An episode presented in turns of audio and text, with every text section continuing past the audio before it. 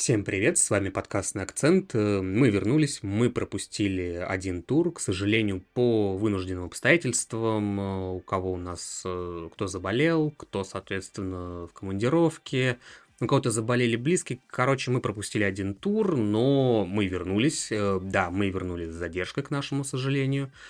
Но мы вернулись не одни. С нами сегодня наши ребята-комментаторы из английского акцента, которые по горячим следам для вас э, разобрали матчи, которые, собственно говоря, они наблюдали вживую, комментировали, и они поделятся с вами своими свежими эмоциями по итогам этой встречи.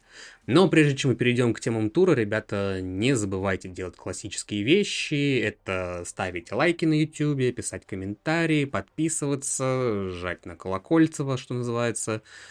Ну и, разумеется, а если вы слушаете нас на аудиоплатформах, то, само собой, э, ставьте там реакты, какие вы можете поставить, какая ваша платформа позволяет. Ну и всячески поддерживайте нас вот таким вот добрым словом. Но, кстати говоря, о добром слове и об аудиоплатформах, э, есть одна новость, о которой я скажу прямо сейчас, прежде чем мы перейдем к э, футбольной теме.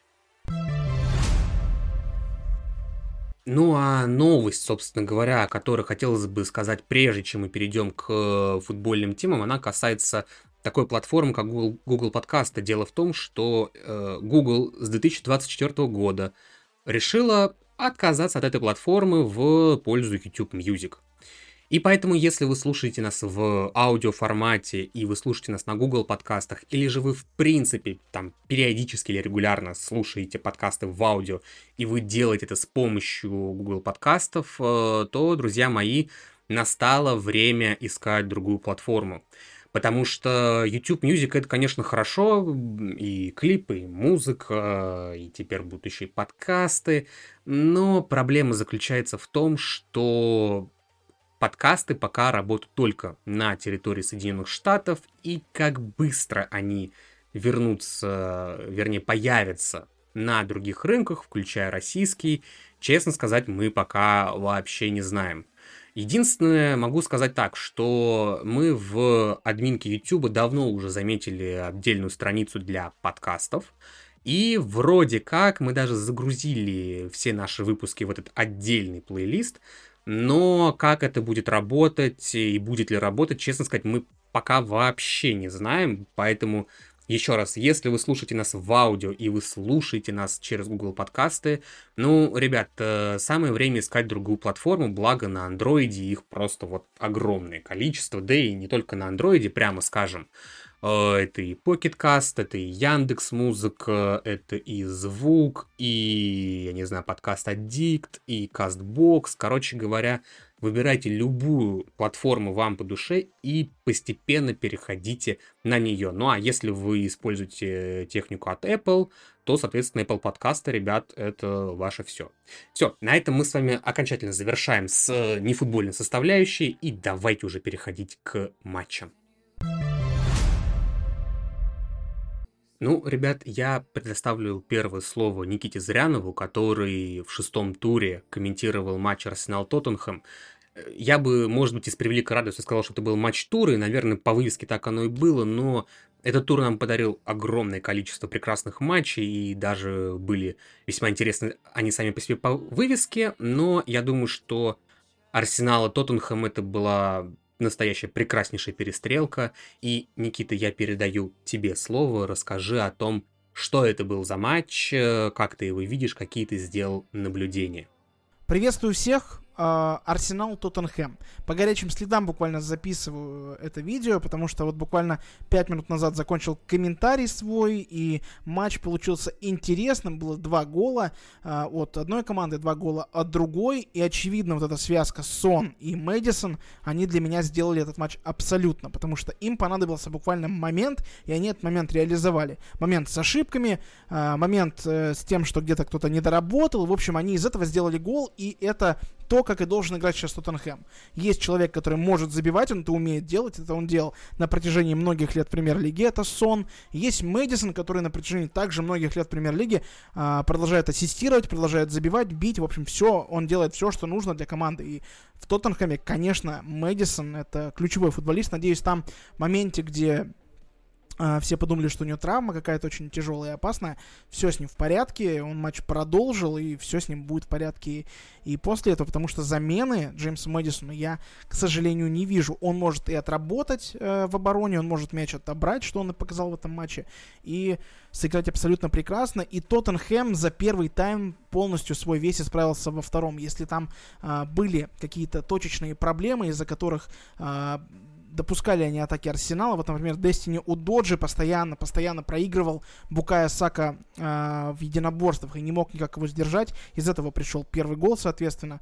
Но дальше, что, несмотря на то, что они также сели на желтые карточки, что опорная полузащита, что Бесума, что Сара, они прекрасно играли. Педро Пора э, прекрасно помогал в полузащите.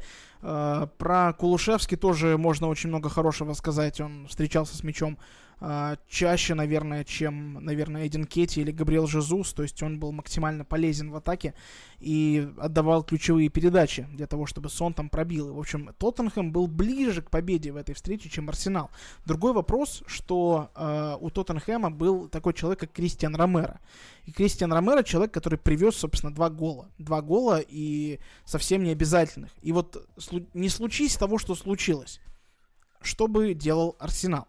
Потому что я не увидел большой и интересной игры от Арсенала. Да, они пытались бить, они пытались на правах хозяев в начале игры, собственно, забить. У них это получилось сделать, но они тут же пропустили. И также произошло после второго гола, и они совсем тогда расклеились. И удивительно, что э, Микель Артета сделал э, такие замены после перерыва тут же. Конечно, если там посмотреть на цифры после перерыва, то как раз-таки э, игра была вся э, у Тоттенхэма. То есть у них было владение, у них было количество ударов, у них было э, количество передач. Игру вел Тоттенхэм, как оказалось. И, в общем-то, это, наверное, и побудило побудило Микеля Артету а, сделать эти замены, но вот насколько они были оправданы, показывает, собственно, оставшаяся часть игры. Кай Хайверц не дал большой не дал больших проблем для э, Тоттенхэма, но Жоржинья и второй гол Тот, Тоттенхэма это чисто его ошибка, тут, я думаю, говорить нечего. То есть э, Микель Артета просчитался со своими заменами и полностью, я считаю, проиграл этот матч. То есть э, Арсеналу просто повезло, повезло забить.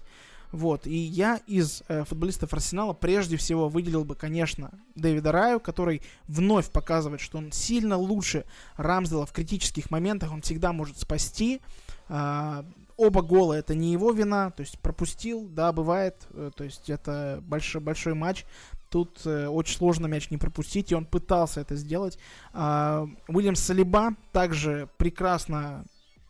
Это мое любимое, видимо, мое любимое э, как бы эпитет, который я использую, да, прекрасно. Ну, это правда было хорошо. То есть э, к этому нет вопросов. Так что э, Уильям Салиба был замечателен, э, останавливал всех атакующих футболистов Тоттенхэма, и э, к нему у меня тоже больших вопросов не возникает. А вот у Шпор можно выделить прям очень много футболистов. Я их уже, собственно, выделял. Э, и что интересно, мне кажется, сейчас э, Ришарлисон может просто обзавидоваться а, выдержки Кристиана Ромера. Он привез пенальти, он забил в собственные ворота, но при этом на его лице просто покерфейс. Он ничего не случилось, продолжаем играть. И поддержка, вот это, мне кажется, очень важная история. Они играют с, э, друг с другом уже давненько. А, Хён Минсон, когда уходил из замены, он, он надел капитанскую повязку э, Кристиану Ромеро, и тот начал действительно хорошо играть. Он до этого неплохо, то есть, оборонялся э, против Арсенала. Просто там не повезло. Ну вот не повезло человеку. Но и вот он не сломался. И психологически он очень э, хорошо к игре подходит и хорошо подготовлен. И отчасти здесь тоже есть э, э, приложена к этому рука Постекоглу. Поэтому Uh, мне кажется, у Тоттенхэма большие перспективы, гораздо больше, возможно, чем у Арсенала uh, с такой игрой. Uh, и еще Плюсом ко всему, да, то, о чем говорили до этого матча, Арсенал играл стартовым составом своим, по сути, матч против ПСВ на неделе. У Тоттенхэма таких проблем нет, поэтому э, Я могу даже предположить, что если дальше так продолжится, а у Арсенала большие матчи впереди, там и Манчестер Сити, и Челси, и кто только э, не будет противостоять Арсеналу, Арсенал может закончить первый круг даже ниже Тоттенхэма, потому что у Тоттенхэма получается абсолютно все.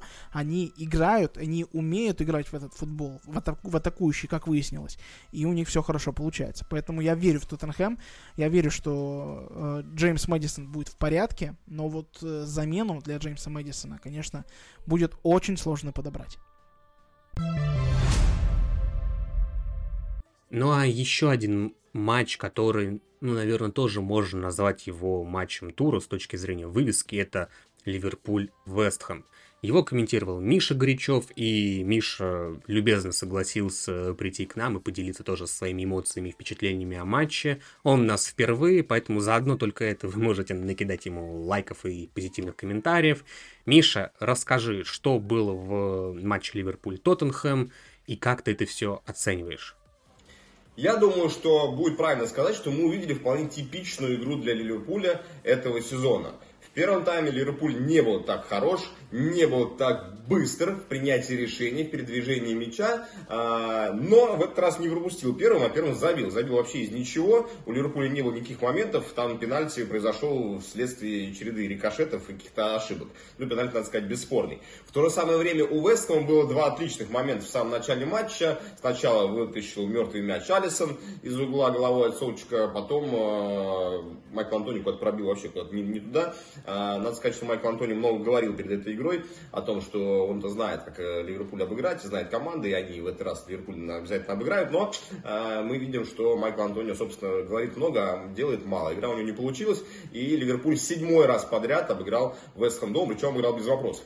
Я думаю, вот эта безвопросность, она сквозила и являлась лейтмотивом Ливерпуля во всем этом матче. У меня было полное ощущение, что Ливерпуль абсолютно уверен в том, что он выиграет этот матч, как бы он для команды не складывался. Это было ощущение и у Клопа, и у команды. Ну, действительно, вот они как-то чуть прибавили во втором, и все опять как-то завертелось, и Ливерпуль забил. Причем, что замены не были сделаны, но просто вот на второй тайм мы видим уже из раза в раз Ливерпуль выходит другим.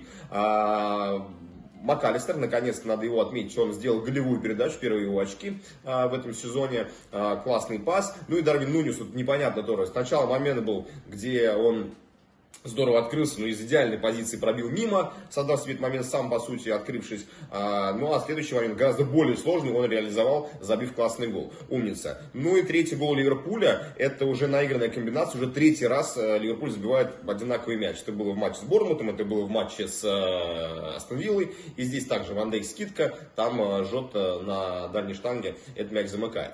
В общем, я хотел бы выделить в этом матче обязательно Доминика Собослаи, я вообще не понимаю, когда у него батарейки заканчиваются, 88 минута, он прессингует чужой штрафной, соперник отбирает мяч, ну просто красавец, куча продвижений полезных мяча вперед, а, в прессинге очень хорош, ну и просто это такой энерджайзер команды, действительно а, сдает очень классный ритм и темп, а, везде успевает.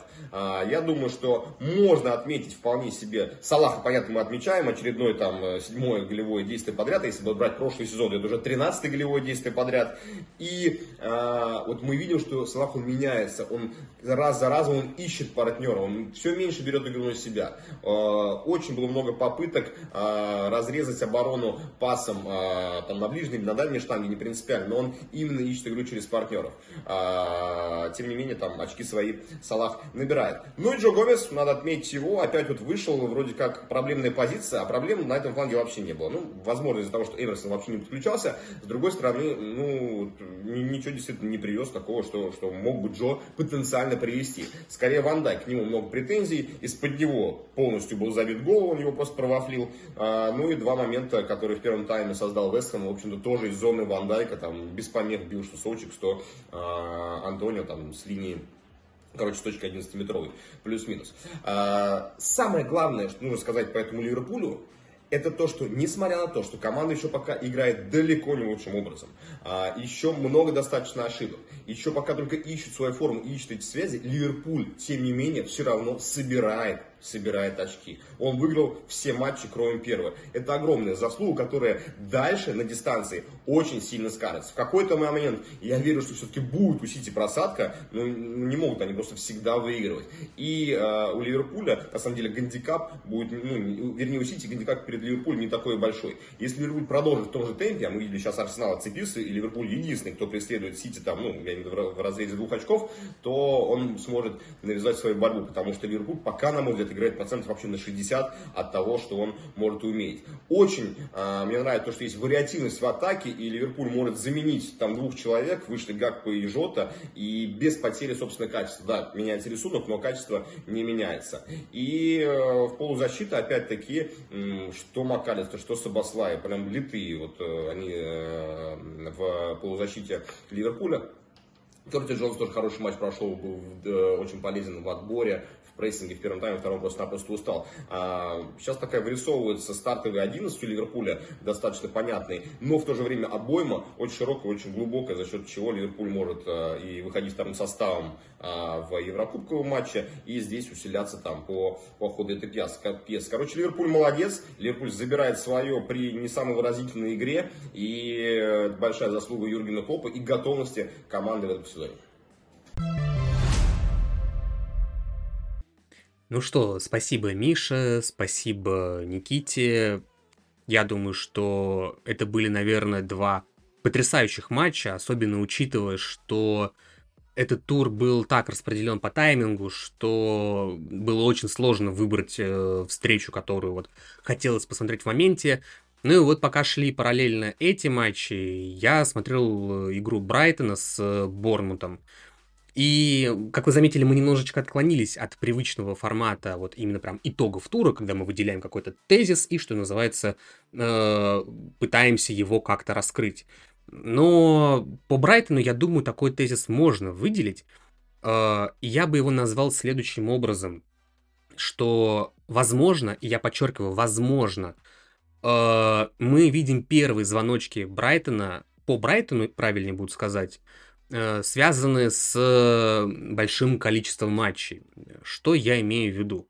Э, если вы смотрели эту встречу, то вы заметили, и я думаю, вы со мной согласитесь, что Брайтон действительно провел, наверное, один из худших первых таймов, которые только у них были в принципе.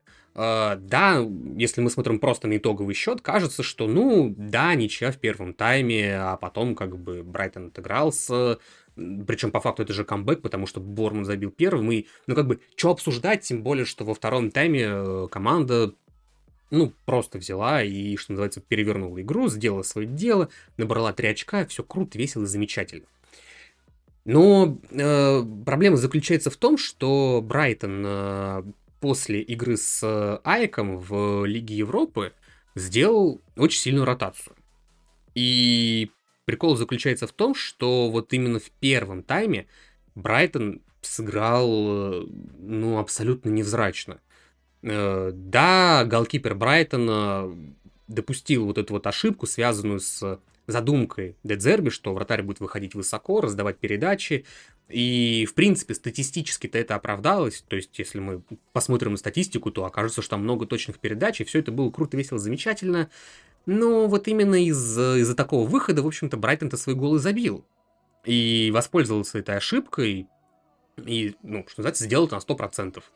При этом, опять же, в первом тайме, ну, опасных моментов у Брайтона было по пальцам одной руки пересчитать. И даже пропущенный гол, э, собственно говоря, Борнута, ну, это такая шальная ошибка, вот честно сказать. И Насколько это связано с, с ротацией, в принципе, как мне кажется, достаточно красноречиво ответил сам Дедзерби в послематчевом интервью.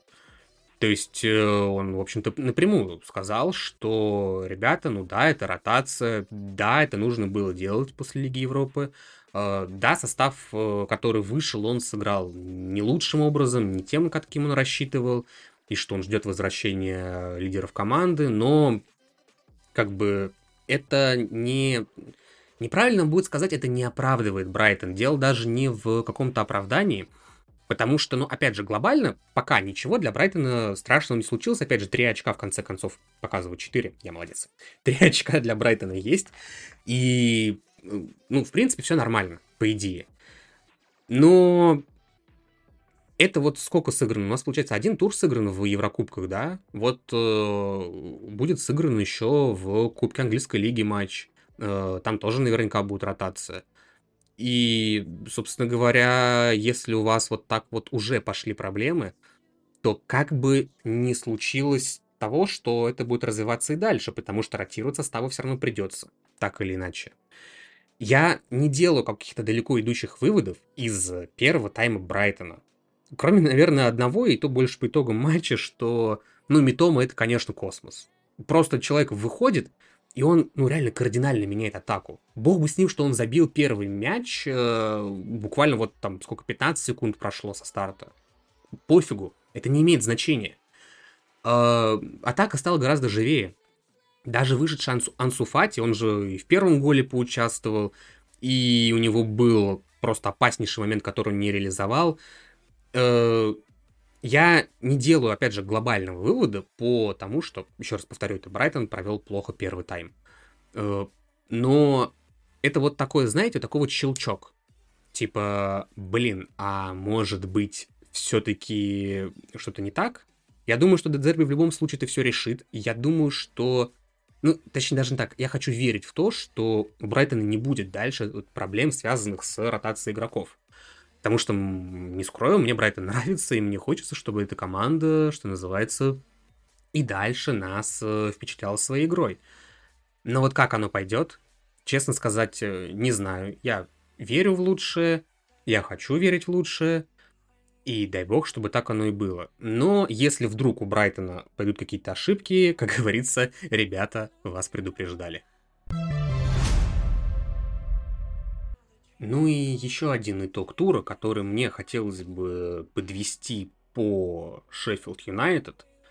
Это, знаете, мне вот когда я готовился к этому подкасту, мне изначально хотелось сказать, что ну вот все, kicking bottom out. И вот прям вот это вот озаглавить вот таким вот образом и, соответственно, порассуждать на эту тему. Но вот Понятное дело, что это вызвало. Это вызвало просто полный разгром от Ноттингем Форест 8-0. Это прям... Блин, это прям нечто было. Конечно, от, от, от э, Сорок, простите, я даже немножко заикаюсь.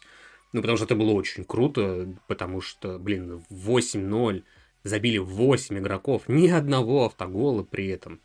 Ну, кто смотрел, ребят, э, я думаю, вы насладились этим. Это было прям реально огненное завершение тура.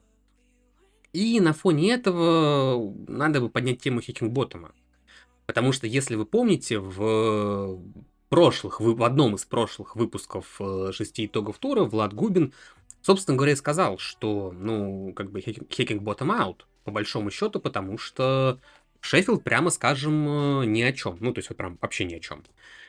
Я же вот по просмотренному матчу с Ноттингемом, ой, прошу прощения, с э, Ньюкаслом, я не уверен на 100%, что вот надо прям после этого матча говорить, что все, Хикингботом э, надо увольнять. Э, но я думаю, что Хикингботом будет реально первым кандидатом на увольнение. Болельщики Челси, расслабьтесь. Я понимаю все ваши вопли про Почетина и так далее. Нет, не будет Почетина первым, я так думаю. А вот Хикингботом вполне возможно. Тут как бы какие нюансы-то есть этого, понимаете? Э, что бросилось в глаза в, вернее, по матчу с Ньюкаслом? Бросилось в глаза высокий темп, в первую очередь, который был в первом тайме. И вы знаете, ну, это мое субъективное ощущение, но мне казалось, что этот высокий темп даже не Ньюкасл задал, а задал именно Шеффилд. Ну, или, по крайней мере, его, может быть, задал Ньюкасл, но Шеффилд его именно по скорости игры, он его поддержал.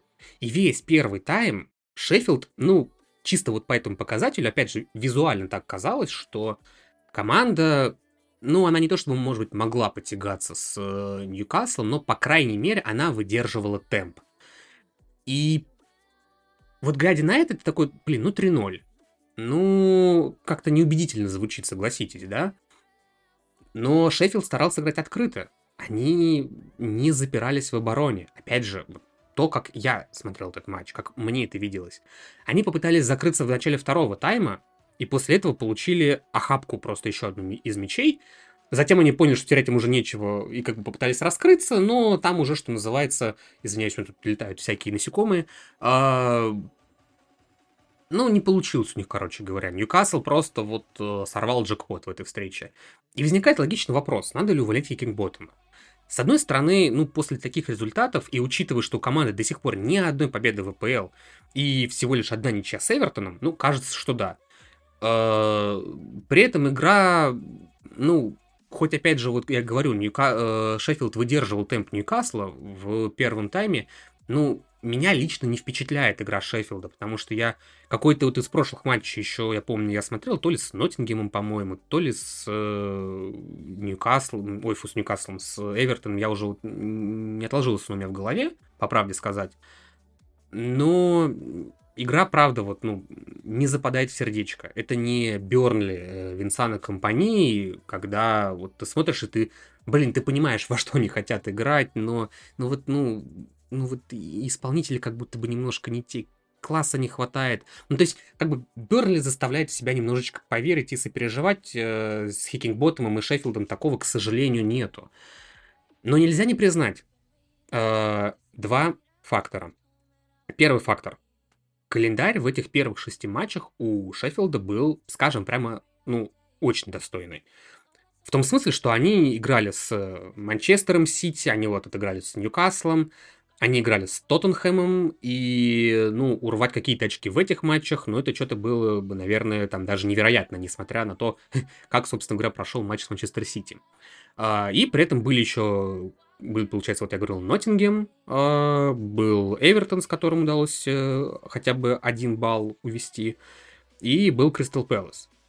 Ну, для новичка премьер-лиги, там, при всем при том, что можно по-разному относиться и к Кристаллам, и к Ноттингему, и уж тем более к Эвертону, нашему горячо любимому, но календарь был не из простых. И, наверное, после шести туров, даже после 8-0, увольнять, э, может быть, даже кажется, что и рано. Но тут вступает в дело другой фактор. А кого вместо? Ну, можно, конечно, поискать какого-нибудь тренера, да, там, не знаю, молодого, которому вот надо заново проявить себя, что называется, достать какого-нибудь такого вот спасителя всех и вся, который там вытащит команду со дна, и она взлетит, но, скажем прямо, вот э, готовясь к записи, я как-то вот не смог найти ни одной кандидатуры, которая бы, что называется, вот я бы ее видел в Шеффилде. А самое главное, что, ну, может быть, опять же, я ошибаюсь, но, по-моему, особо слухов об увольнении Хикингботтома толком-то и не было. Может быть, я это вполне даже допускаю, что команда дождется международного перерыва, который будет у нас, получается, э, после восьмого тура. Может быть, там будут какие-то перестановки, посмотрят еще на то, как команда будет играть с Вестхэмом, это будет тяжело. И с Фулхэмом, э, с которым, может быть, будет полегче, но опять же, это Фулхэм, они могут и очень хороший матч выдать. Поэтому аут ли Хикингботом Напишите вы в комментариях. Вот давайте вот так. Хотели бы вы, чтобы Хикинботтема уволили? Или, может быть, э, это бесполезный, пускай уже хотя бы он тренирует, может, у него что-нибудь получится, не знаю. А, потому что я ответа для себя не нашел. Мне хочется, чтобы команда, любая команда АПЛ э, прогрессировала и развивалась. Даже если ты новичок премьер-лиги, этого все равно хочется. А вот способен ли на это Шеффилд, у меня очень сильно большие вопросы. И я не знаю, если честно. И, но при этом, опять же, вот учитывая названные выше обстоятельства, нужно ли увольнять Хикингботтома, тоже мне кажется, что скорее да, но вот э, это был такой, знаете, стопроцентная эмоция по итогам матча с Ньюкаслом, а вот так вот посидев, подумав на свежую голову, ты понимаешь, что, ну, а точно ли, точно ли стоит его увольнять, по крайней мере, стоит ли его увольнять прямо сейчас. Ну а на этом, дорогие друзья, я с вами прощаюсь, но выпуск на этом не заканчивается, потому что у нас еще Сема Торопов, у нас еще Самет Аскеров. Они будут завершать этот выпуск шести итогов тура своими наблюдениями. Так что, ребят, не переключаемся, и Сема, я передаю тебе слово. Всем хейт, привет! С вами, как всегда, на связи Семен Торопов. И сегодня я, как обычно, залетел похейтить, похейтить сегодня не кого-то, да, или может команду. Нет, нет. Сегодня мы будем хейтить болезни. Именно болезни, не травмы. Наша с вами любимая АПЛ каждым днем все сильнее инфицируется, а, поэтому уже пора этот вопрос поднять, да, вот эту тему для обсуждений, так сказать. Ну а пока я ее поднимаю, вот тут вот смотрите, видите, поднялся мой телеграм-канал. На него как бы надо вам подписаться, ну, чтобы вы ежедневно могли читать, как я что-то хейчу, ну или облизываю Манчестер Юнайтед. А мы, пожалуй, начнем. И начнем мы сегодня, естественно, с очевидного. Родри – это футболист, который, по моему скромнейшему и объективнейшему мнению, должен получить золотой мяч. Этот э, замечательный футболист, к сожалению, болен. Прошедшем туре, в самом начале второго тайма, у испанца была выявлена его тяжелейшая болезнь. Да, господа, это синдром лучшего опорника в мире. Теперь ему предстоит пропустить три матча в английских турнирах, чтобы э, исцелиться, да. И что тут можно сказать? Давайте пожелаем просто испанцу здоровья. Но долго останавливаться на, на данном эпизоде не будем. Про него и так, думаю, все вы прекрасно знали. А вот про редкое заболевание Шеффилда вряд ли наслышаны многие. И я не про дебилизм их тренера. У всей команды клинков так называемая южная болезнь. Довольно неприятная оказия, которую в АПЛ занесли команды с юга страны. А, отсюда, в принципе, и название, да, и в сезоне 19-20, так, например, Саутгемптон проиграл Лестеру 9-0. Годом спустя они же отлетели от Манчестер Юнайтед с аналогичным счетом. А прошлой осенью те же цифры красовались на табло в матче э, Борнмута и Ливерпуля. Теперь же болезнь слегка мутировала, перебралась э, на команду посевернее. Именно в результате мутаций и был потерян тот самый девятый гол, господа. Шеффилд был втоптан в газон Юнайтедом из Ньюкасла. На самом деле, в принципе, южный недуг, он не фатальный. То есть в предыдущих трех случаях э, больные по итогам сезона э, оставались в АПЛ. Думаю, фанаты должны быть рады все-таки болезни их команды. А вот чьи фанаты явно не рады, так это Челси. У их клуба очевиднейший паттеризм. Болячка крайне тяжелая, неприятная. Переносчиком страшного недуга долгое время был тренерский штаб Грэма Поттера, это то есть Рой Уизли, Герман Грейнджер. Признаки болезни простые, команда не может забивать свои моменты, проигрывает из матча в матч. Э, впрочем, ну, болезнь настолько очевидная, что руководство клуба давно начало с ним, с этой болезнью бороться. Главный источник заболевания был вышвырнут уже давненько. Но, тем не менее, небольшие мутации продолжают оставаться в коллективе. Ведь все-таки все мы с вами знаем, что пенсионеры трудом переносят различные заболевания. И вот таким образом, а, после прошедшего тура из команды был вышвырнут Бруно Сальтор. За последний год он несколько раз то уходил, то возвращался в Челси. Летом, например, было объявлено о его возвращении и Э, о том, что он будет работать в штабе у Почетина, а теперь же Почетина на пресс-конференции говорит, что э, Сальтор не работал у него в штабе. На лицо тяжелая стадия болезни. Ну, в любом случае, ждем возвращения Бруно в штаб к Лэмпорду в Челси. И было бы знаменательно, если бы это произошло 11 февраля, в Международный день больных. Здесь же в Лондоне есть еще один больной, но уже человек, это Букайо Сака и его долбизм. Э, проявляется он в краже празднований у одного из соперников на поле. Чаще всего это происходит непроизвольно, благо партнер пациента по сборной Джеймс Мэдисон произвел два укола внутрисеточно, и дабы попытаться уничтожить болезнь на ранней стадии, будем следить за развитием событий. Вроде бы и все на сегодня. Ну ладно. Чтобы вы не бухтели, что пришел фанат Манчестер Юнайтед, всех обосрал и ушел. Так и быть, я упомяну и больных дьяволов. Все-таки болезни это не та вещь, которую стоит стесняться. Это важно понимать, дамы и господа. Так что действительно раскрою вам большую тайну. Серхио Регелон отыграл 79 минут против Бернли простудой. На этом точно все. А теперь Самет вам расскажет о лучшем голе Челси в сентябре в рамках английской премьер-лиги. Спасибо, Сеня, что передал мне слово, господа. Вообще, на самом деле, голов у Челси в этом месяце было очень много. Но, к сожалению, почему-то никто этого не заметил. И поэтому давайте так поступим. Если этот выпуск наберет тысячу лайков, я обещаю выложить вам топ лучших, там, топ-10 лучших голов Челси за сентябрь. Я вам обещаю, мы это выложим. Просто, к сожалению, этот контент очень шокирующий, щепетильный. Правила Ютуба такое не пропускают. А, но я вам обещаю, мы договоримся с поддержкой, с модераторами, чтобы такое было выложено. С вас тысяча лайков, с нас контент. Вот мы договорились. Ну ладно, теперь давайте поговорим о, собственно, Челси. Что ж такого-то там обсуждать, что вы скажете. Но, но, я обещал вам, что буду, будем, буду вашим путеводителем по кризису Челси, по перестройке Челси, как хотите, так и называйте, у всех свои понятия. Итак, Собственно, я хочу сконцентрироваться на хороших вещах. Я буду такой некой вашей аффирмацией, таким вашим АСМРом для болельщиков Челси. Ну, для тех людей, кто просто заинтересован, так скажем.